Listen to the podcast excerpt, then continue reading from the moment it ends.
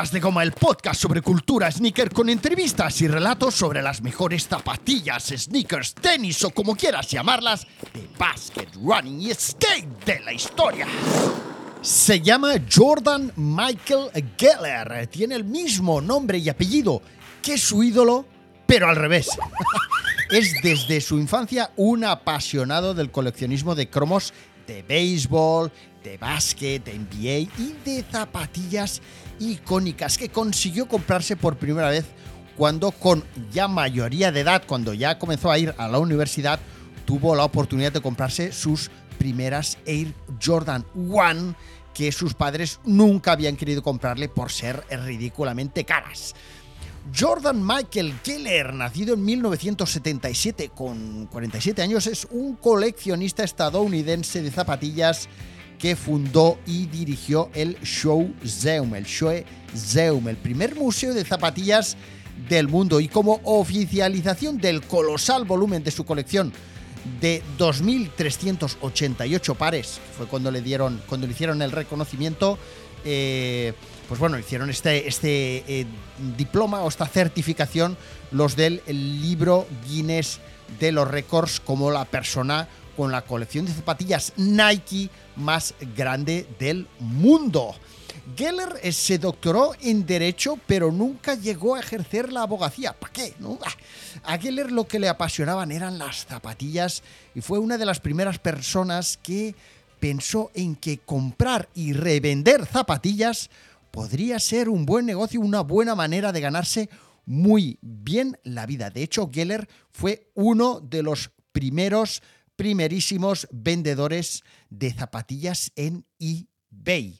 Ya sabéis que por eh, años atrás el lugar donde revender cosas era eBay. No había como ahora 28 plataformas o lugares donde ir a vender eh, zapatillas, ni tan siquiera había mercadillos de estos como hay ahora tan guays con, con eh, ¿cómo se llama esto? Con furgonetillas que hacen hamburguesas y todo esto. sí que había mercadillos, pero eran diferentes. Bueno, fue tan relevante el negocio que empezó a hacer eh, Geller vendiendo zapatillas Nike, revendiendo zapatillas Nike, que Nike llegó a prohibirle comprar zapatillas de su marca en el 2009. Ya iremos profundizando. Aquella decisión hizo que Geller transformara su almacén, el almacén donde estaba guardando todas esas zapatillas Nike para revenderlas, en un museo, llegando tiempo después a recibir visitas guiadas del antiguo CEO, bueno, por aquel entonces era el CEO de Nike, Mark Parker, y de un nutrido número de altos ejecutivos Nike que quedaban maravillados, flipaos con la exposición del Shoe Zeum, que era un recorrido por la historia del running, del baloncesto, en fin, del skate, de las dunk, de, bueno, de, toda la historia, orígenes eh, de eh, Nike. El Show Seung se trasladó a Las Vegas en el 2012 y fue entonces cuando apareció eh, en un episodio de un reality show y allí le pidió al comprador de una empresa dedicada a la reventa de artículos de coleccionismo un millón de dólares por toda su colección de zapatillas. O sea, ese reality show visitaba el Shoeseum, a ese Shoeseum acudía el propietario de una empresa de compra y venta de productos de coleccionismo, que hay varias en Estados Unidos muy potentes, y en ese eh, reality show, en ese episodio, eh, nuestro amigo Keller le decía a ese comprador, a ese posible comprador de una empresa de reventa de productos de coleccionismo, que le vendía todas sus zapatillas, o sea, esas 2.400, 2.500 zapatillas eh, de la historia de Nike, con pepinazos, eh, que se la vendía por un millón de dólares. Incluso llegó a rebajar, a, rebajarle un poquito, creo que decía, eh, bueno, te lo puedo llegar a dejar por 900 mil dólares, algo así me parece que le decía, no, recuerdo ahora. Eh, oferta que el comprador rechazó prácticamente de inmediato por encontrarla desorbitada. ¿Estoy de cachondea? En el 2019, y gracias a Nike, Jordan Geller pudo ponerse en contacto o se pusieron en contacto con él algunos de los primeros atletas veteranos eh, como Mark Covert que corrieron con las primeras con algunas de aquellas primeras zapatillas Nike que desarrollaba Bill Bowerman para su equipo. Para su equipo o para aquellos atletas a los que Bill Bowerman proporcionaba calzado para que mejoraran sus tiempos. Mark Covert podía estar interesado en que Geller obtuviera un elevado precio por sus viejas zapatillas y a Nike puede que le interesara que se llevara a cabo este tipo de operaciones para seguir dotando a su marca de una aura mística. Comentaría de nuevo las ventas de todas sus zapatillas de Running Vintage. Geller como intermediario puso a la venta en el 2019 mediante subasta en Sotheby's unos pares de las Moon Shoes de Nike y las que fueron las primeras zapatillas con suelas waffle que Bill Bowerman diseñó, construyó y cosió a mano alcanzaron un precio récord de 437.500 dólares. Pero tan solo un año después, Jordan Geller volvió a romper o rompió su récord anterior consiguiendo vender un par de Air Jordans One usadas y firmadas por Michael Jordan por medio millón de dólares mediante una nueva subasta. Con tan solo dos zapatillas, Geller ya había conseguido una venta de casi un millón de dólares que el comprador de aquella empresa de compra y reventa de productos de coleccionismo había encontrado desorbitado.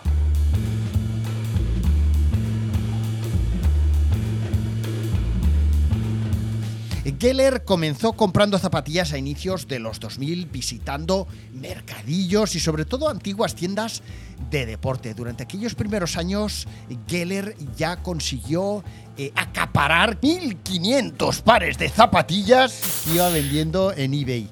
Y en vistas de que aquel negocio iba a más y de que Geller estaba haciendo un gran negocio con todas aquellas joyitas Nike ¿Os acordáis? Joyitas que años atrás aparecían en los factory outlets. Nike decidió pararle los pies en el 2009 diciéndole que no se molestara en ir a ninguna tienda que tuviera artículos Nike, que le habían prohibido tanto a sus eh, tiendas propias como a los retailers, a los, a los propietarios de las tiendas de deporte, que le vendieran.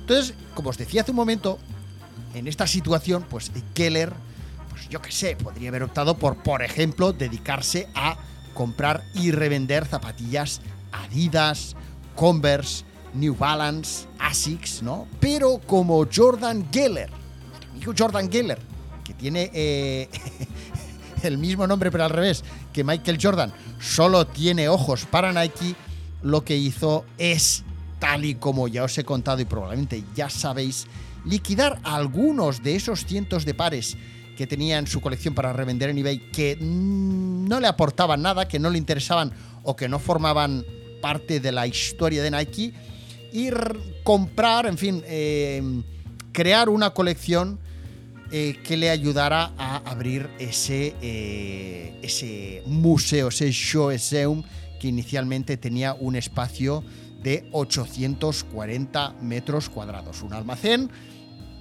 en el que Jordan Geller eh, instaló 23 vitrinas, como no, no iban a ser 24 ni 22, 23 vitrinas, vitinas, reconvirtiendo su negocio de reventa online, ese almacén donde guardaba todas las zapatillas, reconvirtiéndolo en un museo de zapatillas Nike, un museo que inicialmente exhibió alrededor de unos 2.000 pares de zapatillas Nike icónicas, junto con toys, con juguetes, con merchandising y con objetos inéditos relacionados con todas aquellas zapatillas. Algún, la verdad es que yo siempre he dicho que la exposición de aquellas zapatillas a mí siempre me, parecía un poco patatera, ¿no? Porque estaba, parecía que yo a veces había peluches en lugar de toys, es quedaba un poco ahí de cualquier manera, pero bueno, no cabe duda de que aquella exposición, aquel timeline que te permitía seguir la historia de Nike desde sus orígenes hasta la actualidad en aquel momento, a través del running, del,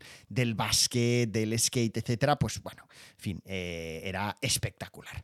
Cuando el museo, cuando Geller tuvo el museo, estaba el museo preparado tal y como Jordan Geller tenía planeado, eh, con esos 23 muebles expositores repletos de historia Nike, Geller envió invitaciones a ejecutivos de Nike para que eh, fueran a su museo a recorrerlo. Y el 21 de marzo del 2011, 7, 7 altos ejecutivos de Nike, incluido él, como os decía antes, el por aquel entonces director ejecutivo Mark Parker y, ojo, el diseñador Tinker Hatfield, aceptaron la invitación y visitaron el Shoe Zeum. Y tal fue el éxito de aquella convocatoria privada que tras aquella visita Nike alquiló el Shoeseum, o sea, le dijo a Geller, oye, cierra el museo durante tres meses para que otros ejecutivos e invitados de la marca, venidos de todo el mundo, puedan venir y recorrer estas instalaciones.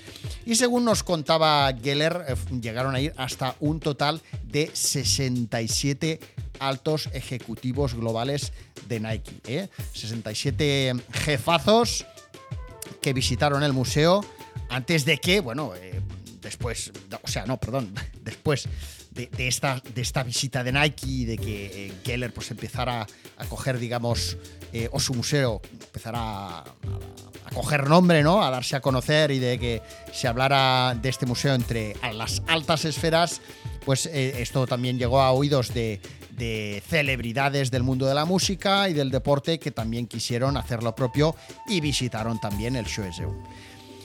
¿Qué pasó? Pues que la relación entre Jordan Gayler eh,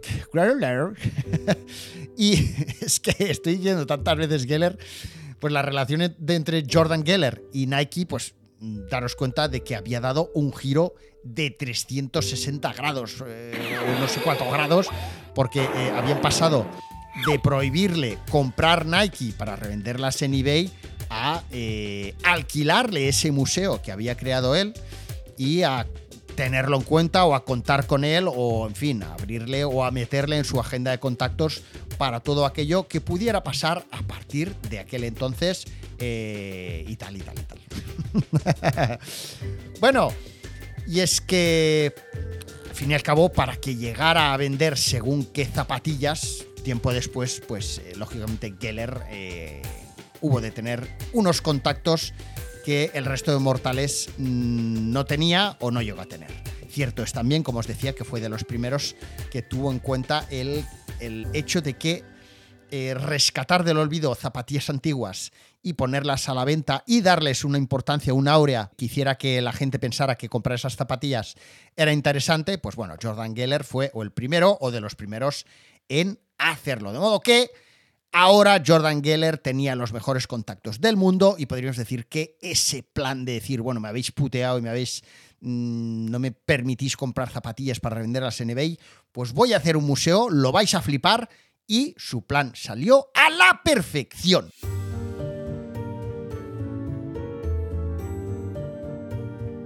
Después de aquello, Geller consideró una buena oportunidad seguir dándole publicidad a su museo, subastando cinco golden tickets para un recorrido privado guiado eh, por él mismo, entregando además la suma obtenida eh, de, la venta de la subasta de esos cinco golden tickets a la fundación Life Strong.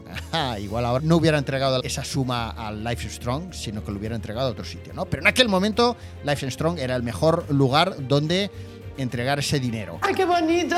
Eh, ¿Qué pasó después? Se trasladó a Las Vegas. En el 2012 se abrieron las puertas del museo en un espacio de unos 200 metros cuadrados, menos que el anterior local, pero mejor situados, porque ahora el museo, el Shoeseum, estaba en el centro comercial Neonopolis, que estaba en el centro de Las Vegas. Vino la alcaldesa de Las Vegas a inaugurarlo. Venga, que corra aquí el, champán y tal, igual, igual. Y bueno, en fin. Eh, pues bueno, ahí eh, exhibió nuestro amigo, nuestro amigo Galler eh, unos 2.500 pares de zapatillas Nike. Bueno, creo que había tan solo, fijaros, eh, aparte de, de estas 2.400 y pico, 2.500 pares de zapatillas Nike, entre toda esa colección, según eh, cuentan los informes, nuestro amigo Geller tan solo tenía 10 zapatillas que no eran Nike. Bueno, pues fue allí cuando ya tenía abierto Geller el museo en Las Vegas y ya estaba, bueno, pues mm, digamos, eh, eh,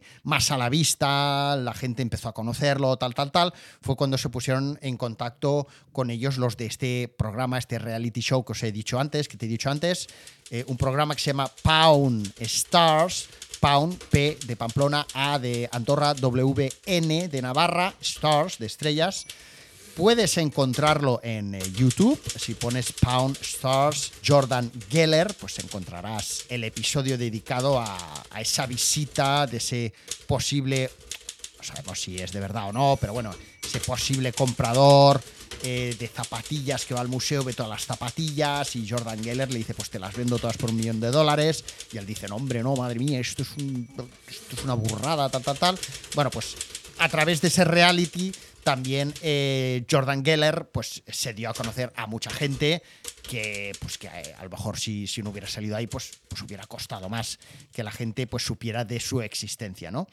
Pues fijaros que en el Museo de Zapatillas USA, con 2.500 pares de zapatillas icónicas Nike en el centro de Las Vegas, según Jordan Geller contó en su momento, el negocio era insostenible. ¿eh? Y en el 2012, en noviembre del 2012, el Shoe Zeun cerró sus puertas. Pero esperad, tranquilos, que queda bastante historia por delante. Bueno, meses antes de cerrar el museo en el 2012, Geller comenzó de nuevo, ahí picarón, picarón, a vender algunos de sus pares más preciados. ¿eh? Ya dijo, bueno, oye, ya he abierto, ya ha venido por aquí gente, he salido en la tele, la gente tiene interés en mis zapatillas, vamos a venderlas, ¿no?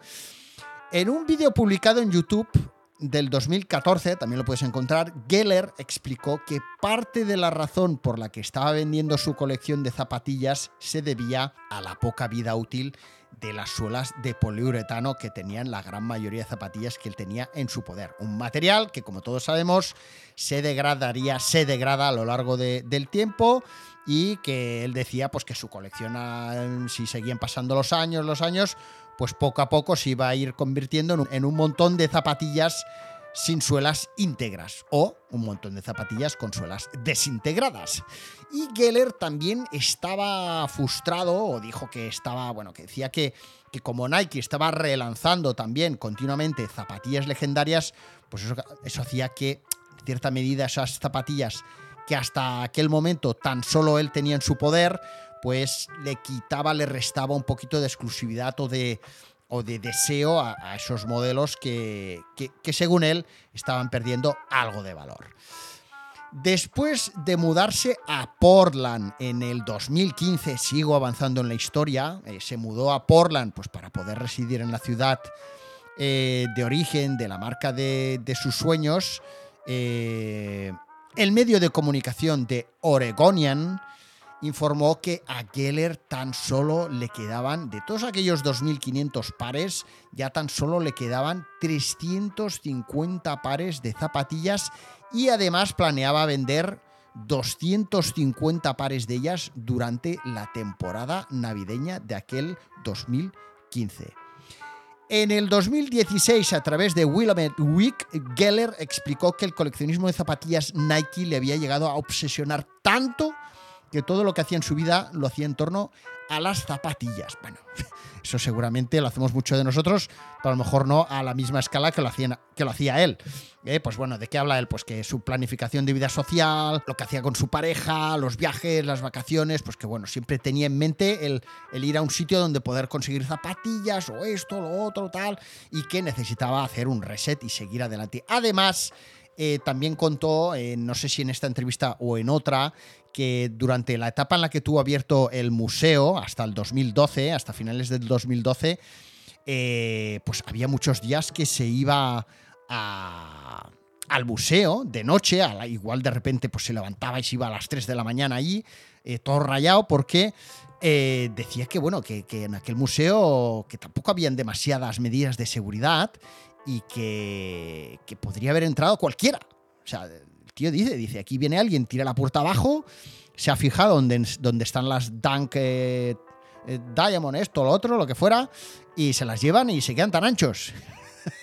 o sea, que fijaros que el tío tenía ahí 2.500 pares de zapatillas un poco puestas ahí que se las podría haber llevado más o menos cualquiera. Probablemente como que todavía no había ese nivel de, obsesión por las zapatillas. Mm, pues no sé, pues supongo que no hubo nadie que, pensó en hacer eso, ¿no?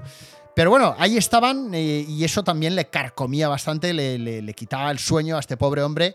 Y en fin, eh, Geller explicaba que dejó de coleccionar zapatillas y que decidió tan solo conservar 200, 300 pares de zapatillas en una unidad, eso sí, ahora ya de almacenamiento y en una caja de seguridad. Hasta que en el 2019, eh, tres años después, Geller comenzó a decir otra vez eh, que, bueno, que, se lo estaba pensando y que, que no podía dejar de coleccionar zapatillas, ¿vale? Bueno, por lo tanto, bueno, el, proceso bastante lógico de, acumulación máxima, eh, éxito, empiezo a revender, pero se me va de las manos, estoy agobiado, lo dejo un poco de lado y al cabo de un tiempo, pues lo vuelvo a retomar. Bien. Probablemente Geller haya sido superado en cuanto a volumen de zapatillas coleccionadas a lo largo de estos últimos años. Hemos visto en Instagram muchas imágenes de gente con colecciones enormes. Eh, probablemente eh, no sean colecciones tan relevantes a nivel de importancia histórica o de primeros pares de esto o de lo otro, pero cierto es que ha habido gente como por ejemplo tres hermanas que se dieron a conocer, tres hermanas del sur de California, que entre las tres pues llegaron a acumular por ejemplo más de 6.000 pares. Pues imaginaros, tres mujeres que también les va el tema calzado a tope, pues entre las tres hermanas, que parece ser que a las tres les iba a tope, pues 6.000 pares tenían estas hermanitas del sur de, de Florida acumuladas en su, en su casa. Pero el mayor reseller y coleccionista Nike del mundo ha engrandecido su fortuna a lo largo de estos últimos años gracias a su visión de mercado y a su amplia red de contactos internacional. Jordan Geller no tan solo fue el primero en invertir grandes sumas de dinero por la compra de zapatillas de deporte que nadie valoraba en su momento, sino que supo meterse en el bolsillo a Nike, atrayendo el interés de personas que conservaban en su casa zapatillas Nike legendarias que Geller consiguió revender a inversores y coleccionistas de todo el mundo. Aquellas personas, atletas, trabajadores que tenían en su casa zapatillas sin valor hasta que Geller las convirtió en deseados objetos icónicos. Recordemos algunas de las zapatillas Nike icónicas vendidas por Geller y atención porque se avecina ahora mismo, en los próximos eh, segundos o minutos, yo diría más que minutos, una gran, espectacular, emocionante, apasionante, electrizante historia. ¡Vamos allá!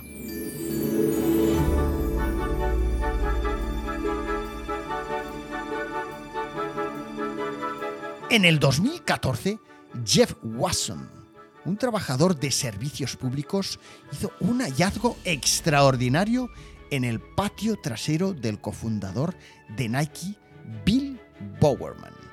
Watson, el señor Jeff Watson, visitaba con frecuencia la casa de Bowerman para realizar las lecturas del gas y el agua.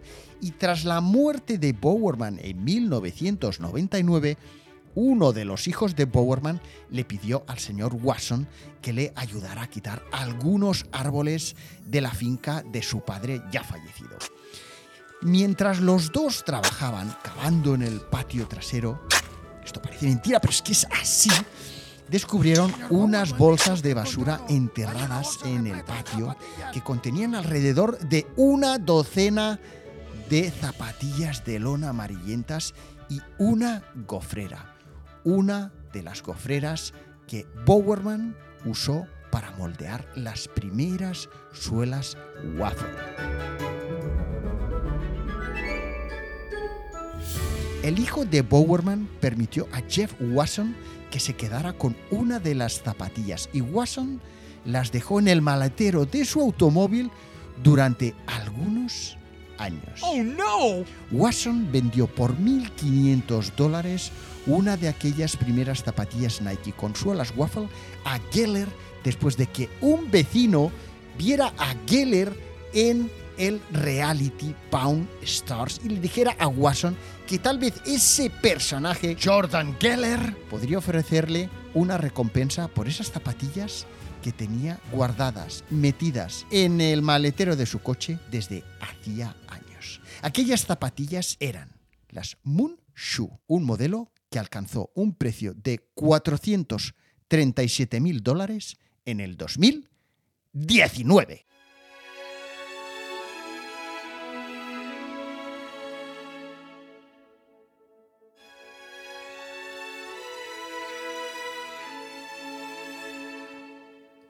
Gracias a su popularidad a través de aquel reality y de su relación con los directivos de Nike, Geller siguió conociendo a gente interesante con más pares de las Moon Shoe. Geller, por ejemplo, adquirió un par de Moon Shoes, propiedad del corredor estadounidense, del mítico corredor estadounidense Mark Covert por una cantidad no revelada en el 2015. Aquellas Nike Moon eran las que Mark Covert había utilizado en las pruebas de maratón olímpicas de 1972, año en el que yo nací, celebradas en Eugene, Oregón. Y a Covert le habían dado aquellas zapatillas, aquellas zapatillas y una camiseta gratis, el primer empleado de Nike, Jeffrey Johnson, que de hecho fue el que tuvo la idea de regalar eh, camisetas Nike a corredores que tuvieran visibilidad. Eh, Jeffrey Johnson, primer empleado de Nike, y Jeff Hollister, el tercer empleado de Nike, que también era partícipe del diseño y desarrollo de la colección de running Nike. Pues estas dos personas, eh, Jeffrey Johnson y Jeff Hollister, le habían dado esas primeras zapatillas Nike Moon a Mark Cover para que se las pusiera, para que las disfrutara, para que le sacara el máximo rendimiento. Las Moon Consuelas Waffle, diseñadas por Bowerman, eran unas zapatillas muy cómodas, tenían eh, mucho más agarre que otras zapatillas de la competencia y Mark Cover lo que consiguió es, es, ser uno de los primeros corredores, no tan solo en usar las Moon Shoes, esas zapatillas que eran predecesoras de las que luego hemos conocido como waffles y tal, sino que además fue el primer corredor en cruzar una línea de meta con un par de zapatillas Moon Shoes. Las zapatillas utilizadas por Mark Cover, esas zapatillas, eh, esas zapatillas que tenía Mark Cover desde hacía tiempo ya guardadas en su casa y que había más de uno que ya lo sabía que las tenía, se volvieron, se habían vuelto muy buscadas a lo largo del tiempo y el único que convenció a Mark Cover de que se las vendiera fue, una vez más, Jordan Geller, que le convenció a Mark Cover para que se las vendiera. Fijaros si tenía ya en aquel momento poder de persuasión, eh, convencimiento, seguridad en sí mismo, la gente sabía a qué se dedicaba, sabía que lo estaba haciendo bien y tal. Fijaros que Mark Cover le vendió sus zapatillas eh, Moon Shoes a nuestro amigo Geller sin embargo, no se las quiso vender a Nike porque según eh, Mark Covert, Nike le había ofrecido un precio más bajo que Geller. O, no lo sabemos, nunca lo sabremos, Geller a lo mejor le ofreció un mejor trato o le cayó mejor, no lo sabemos. Bueno, otro que otro de aquellos primeros corredores con zapatillas Moon que se puso en contacto con Geller, Bruce Mortenson. ¿eh? Eh, Bruce Mortenson había escuchado que Mark Covert se las había vendido a Jordan Geller y él, como no, pensó, pues yo también tengo un, par de ellas, a lo mejor no están tan bien conservadas, pero se las ofrezco a Geller y a ver qué sacamos de todo esto. Bueno, Geller consiguió obtener 11.200 dólares mediante una subasta. No sé qué parte se llevó Bruce Mortenson, pero está claro que aquellas zapatillas que estarían guardadas en un armariete o en un eh, trastero estaban eh, podridas ahí muertas de risa y Geller les sacó 11.200 dólares. Otro corredor que también tenía eh, estas zapatillas, Dave Russell, un corredor de Sacramento que estuvo presente en las pruebas olímpicas también de 1972 con otro par de Moonshoes, pero que parece ser que no las llegó a usar en carrera. Qué cabrón el tío, le, da las zapatillas y no las usa. Y pues por eso, pues porque se las puso poco y tal, pues eh, parece ser que estaban en unas condiciones considerablemente mejores que, por ejemplo, estas últimas de Bruce Mortenson. No sé si las de Mark Covert estaban mejor o no, pero bueno, en cualquier caso, las de David Russell, las de Dave Russell estaban en bastante buen estado. Claro, Imaginaros todos aquellos corredores legendarios que tenían las tapas guardadas en el trastero de su casa, dijeron, que este tío, este tal Geller, nos consigue una pasta. Bueno, pues las Nike Moon de Dave Russell no llegaron ni a salir a subasta. Antes de que Geller las pusiera a la venta en subasta en eBay, un hotel temático de Nike eh, ubicado en Eugene, en Oregón, se puso en contacto con Russell para comprarle las zapatillas a través de, Geller y Geller las llevó personalmente ahí eh, con su DeLorean de regreso al futuro al hotel para que las exhubieran y para darle, bueno, para crear un acontecimiento de esa llegada de aquellas zapatillas tan icónicas a ese hotel temático Nike ubicado en Eugene, Oregón. Curiosamente, este DeLorean de Regreso al Futuro, eh, nuestro amigo Geller, hace muy poquito, lo veríais en su canal de YouTube. Su canal de YouTube no es Jordan Geller, es Shoezeum, eh, sigue teniendo cuenta de YouTube y, es la única que utiliza. Bueno, pues ahí publicó hace poco Geller que se vendía su, DeLorean eh, supongo que se, ya se ha dado sus paseos y ya ha dicho yo para qué, me lo vendo, me saco una pasta. Tampoco dice el comprador, pero se ve cómo se llevan el, el DeLorean en un camión allí poco a poco. Tal. Bueno. bueno, por aquellas zapatillas Moon de Dave Russell que se quedó este hotel temático de Nike y tal, tal, tal, sacaron 50 mil dólares. Por tanto, y por no seguir alargándome con la Nike Moon eh, que vendió Geller, ya hemos podido contabilizar que entre eh, todas esas Moon Shoes las de 1972 nunca usadas que también tenía Geller, más las otras proporcionadas por los antiguos atletas del equipo de Bill Bowerman, pues nuestro amigo se embolsó una muy buena cantidad de dinero. Después llegaron, como os anticipaba antes, las, la, venta, después llegó la venta de esas Air Jordan One de 1985 usadas y firmadas por Jordan, eh, unas zapatillas en talla 13 en el pie derecho, creo que no lo digo mal, y en el 13 y medio en el eh, pie izquierdo, que son las tallas que utilizaba Michael Jordan para jugar. O sea, no tenía, no, no, usaba el mismo número, sino que en el pie izquierdo tenía medio número más y Nike eh, obviamente le daba siempre un 13 para un lado y un 13 y medio para el otro. ¿eh? O sea que en realidad siempre se quedaban dos pares por ahí sueltos.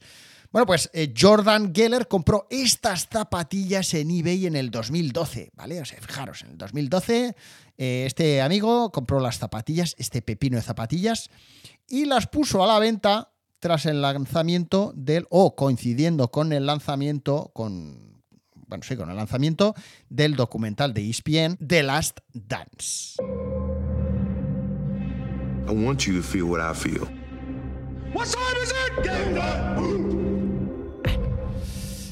como os podéis imaginar, pues él las compraría en eBay en el 2012. Pues, pues no, no, lo encontraron, no lo he buscado, pero seguramente por mil, dos mil, tres mil dólares. Y las zapatillas, estas Air Jordan One de 1985 que había llevado Michael Jordan en estas tallas y firmadas por él y tal, se vendieron por casi cuatro veces más que su estimación inicial por Sotheby's, que no quiso revelar la identidad del comprador se vendieron por medio millón de dólares. Otras subastas. En julio del 2018, Geller vendió por 92.100 dólares, gracias a esta cifra, unas Nike Air Mac, unas Air Mac de Regreso al Futuro 2 de 1989, o sea, una de las zapatillas que formaban parte de la película, que estaban ya con las suelas prácticamente desintegradas, habréis visto algunos ejemplares por ahí en algunas fotos, y que eh, parece ser que ese dinero recaudado, estos 92.100 dólares, fueron donados a la fundación de Michael J. Fox.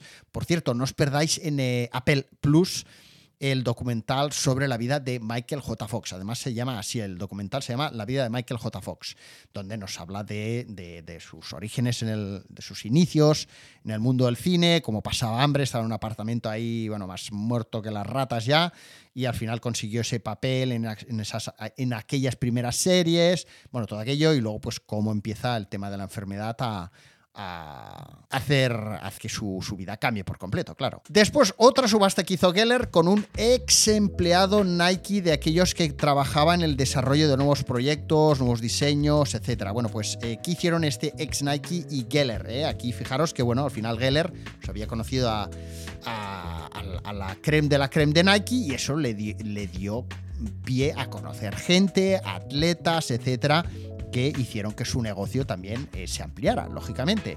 Bien, pues, eh, ¿qué hicieron? Hicieron una subasta de zapatillas prototipo de Nike que nunca habían, nunca han llegado a salir a la venta. Zapatillas que a lo mejor luego inspiraron a otros modelos, eh, pero que nunca han salido a la venta. Al fin y al cabo, samples, muestras. Bien, entre esas muestras que puso a la venta había, por ejemplo, unas o las que fueron las más, las que tuvieron más éxito de ese pack, de esa, de esa oferta que hicieron Geller y este ex empleado Nike, las que tuvieron más éxito fueron unas Air Force One negras y doradas desarrolladas con tecnología Nike Shocks. ¡Guau! Flipa, chaval. Bueno, en octubre del 2020, Geller y la casa de subastas Sotheby's lanzaron una nueva plataforma online denominada The Sneaker Shop, donde encontrar zapatillas de la colección de Geller, como por ejemplo unas Nike Air Max 1 firmadas por Tinker Hatfield, un par de Reebok uh, Pump firmadas por Shaquille O'Neal, o por ejemplo un par de Air Jordan 7 también usadas y firmadas por Michael Jordan. Esto, bueno, también había, por ejemplo, sacaron a la venta un pack, una colección de aquellas eh, que hacen con eh, Deutscherber, no, recuerdo bien el nombre, esas colecciones que hacían o hacen con, con, niños de, de, esa fundación. Bien, bueno. Eh, al fin y al cabo, lo que os decía, Geller lo que tuvo en su momento, eh, y tal y como me explicó en un par de mensajitos eh, Luis Jumi, cuando estaba preparando este, este guion, esta información en torno al mayor reseller y coleccionista Nike del mundo, pues Geller lo que hizo en su momento, o su, su, su, su punto a favor o algo a destacar es que tuvo la visión de adelantarse a todo Dios, eh, sabiendo que aquello que para la gran mayoría de mortales eran zapatillas viejas, podrían llegar a tener mucho valor en el futuro. O sea, no solo se encargó de decir, como a lo mejor algunos de vosotros, eh, de decir, ostras, estas zapatillas las quiero volver a tener para tenerlas en casa, sino que él fue un paso más allá y dijo, es que con esto puedo hacer un buen negocio. A lo mejor, mm, como siempre los americanos que van mucho más avanzados en muchas cosas, para bien o para mal, pues bueno, él ya estaba metido en aquella cultura desde pequeño de los cromos, de las pelotas de béisbol coleccionables, en fin, y para él todo lo que era coleccionismo ya forma parte de, un, de una cultura de poderte incluso ganar la vida, igual que ha habido mucha gente que se ha ganado la vida, que no ha currado ya en toda su vida por vender un cromo de un jugador de béisbol o de un, yo qué sé. ¿Pero qué me estás container? Él ya lo tuvo claro y sin saber de zapatillas, sin conocer demasiado la historia ni la cultura de zapatillas, ¿eh? sin ser un gran apasionado de la cultura sneaker, inicialmente Jordan Geller lo que se hizo fue ir poco a poco informándose a lo largo de, de, del tiempo de, de, esa historia, de esos orígenes de la marca Nike, que era la marca, que es la marca que a él le apasiona, de sus primeros atletas, de, sus, de, los, de aquellos primeros modelos de zapatillas, de cuáles fueron los primeros logros, de, de, de cuáles eran las zapatillas Dunk que, que, realmente habían marcado un antes y un después en la historia de, las ediciones limitadas, en fin. Y abrió un museo para explicárselo a la sociedad. Se lo explicó a los máximos dirigentes de Nike, salió en un reality, se hizo popular y a través de todo aquello empezaron a acudir a él decenas de personas que sacaron del olvido del trastero zapatillas que lograron, eh, que han logrado y que siguen logrando cifras de escándalo en la reventa, en aquellas primeras reventas en eBay que acabaron llamando la atención de Sotheby's, eh, con las que ha abierto esa The Sneaker Shop, lugar Sotheby's donde antes tan solo se vendían objetos de arte y piedras preciosas, pues ahora han acabado vendiendo zapatillas eh, como esas zapatillas Nike Running Retro y, y objetos que hace poco también a través de eBay y de Sotheby's eh, Jordan Geller puso a la venta, aprovechando también el lanzamiento, el estreno de la película Air sobre la historia de Nike. Otro momento en el que hemos visto cómo tanto eBay como, bueno, en este caso eBay con Jordan Geller, pues incluso abrían una pop-up store donde presentaban todas esas zapatillas, esos maletines, esos, eh, ese merchandising que seguía conservando Geller en su almacén, donde, donde dice que ya tiene muy pocas zapatillas, pero donde mmm,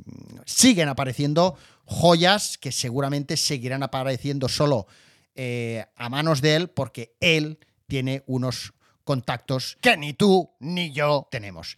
Y todo esto, todo sucedió y sigue sucediendo sin necesidad de nombrar ni utilizar el único término que parecen conocer los jóvenes resellers de nuestro país, el hype. Gracias por estar ahí, Suelas de Comer. No olvides hacerte suscriptor premium en suelasdegoma.fm barra premium si quieres acceder a todo el contenido de Suelas de Goma. Un abrazo, mañana más y mejor. Dios.